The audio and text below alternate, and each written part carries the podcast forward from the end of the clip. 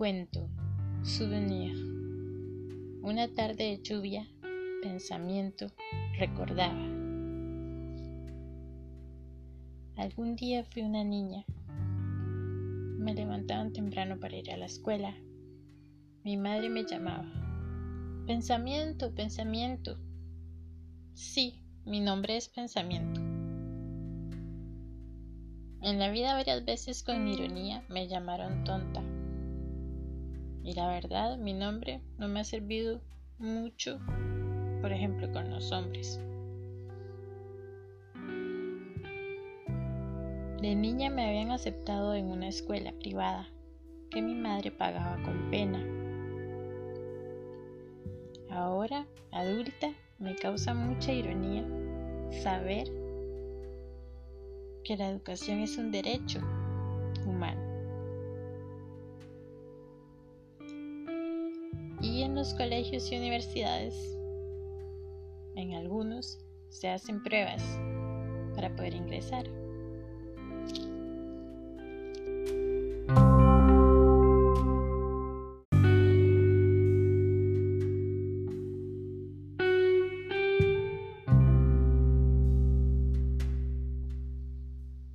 Recuerdo que en la escuela teníamos etiquetas. La maestra nos catalogaba. Introspectiva, extrovertido, creativa. Además de estas etiquetas, teníamos las sociales.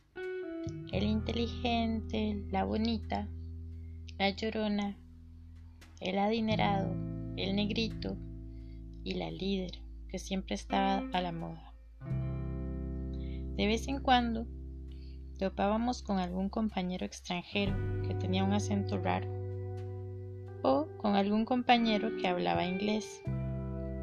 Eso para nosotros era lo nuevo y teníamos mucha curiosidad al respecto, pero siempre debíamos volver a estudiar matemáticas, estudios sociales, español. Yo ya había entendido que debíamos saber todos lo mismo.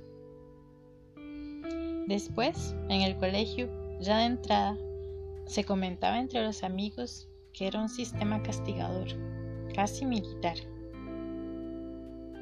En mi escuela, colegio y una gran parte de la universidad, los estudiantes no teníamos conversaciones con los profesores. Ellos no hablaban conversaciones con nosotros. Nunca había diálogo.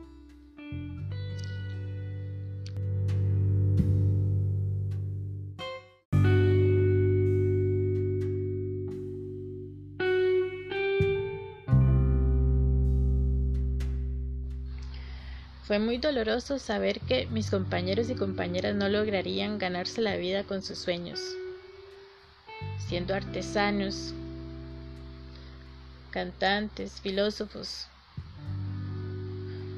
Juan quería ser poeta y la profesora de español le explicó que del arte no se vivía, no se podía tener techo, no se podía comer ni tener salud. Él trabaja en un call center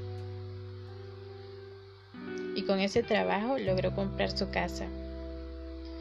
Su hijo está en una escuela en la que le exigen una tablet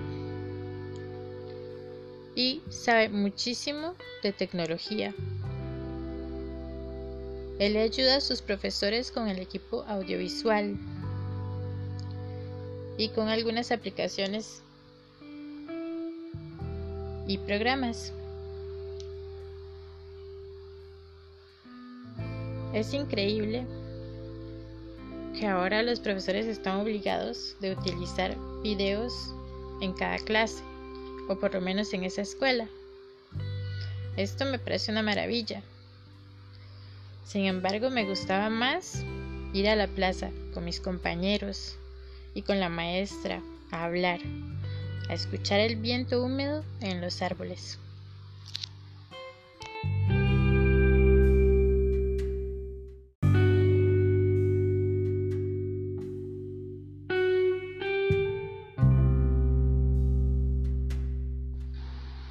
Además, tengo otro malo recuerdo del colegio porque teníamos una compañera a quienes todos molestaban por cualquier tontería. Hoy en día eso se le llama bullying. Recuerdo que era una muchacha diferente a todos los demás, como triste. Apenas estuve con ella medio año. Me salí del colegio. Después nos reencontramos en la universidad y me contó todo lo que había sufrido. Y me contó que incluso pensó en suicidarse. Una urdimbre social miserable, en pocas palabras.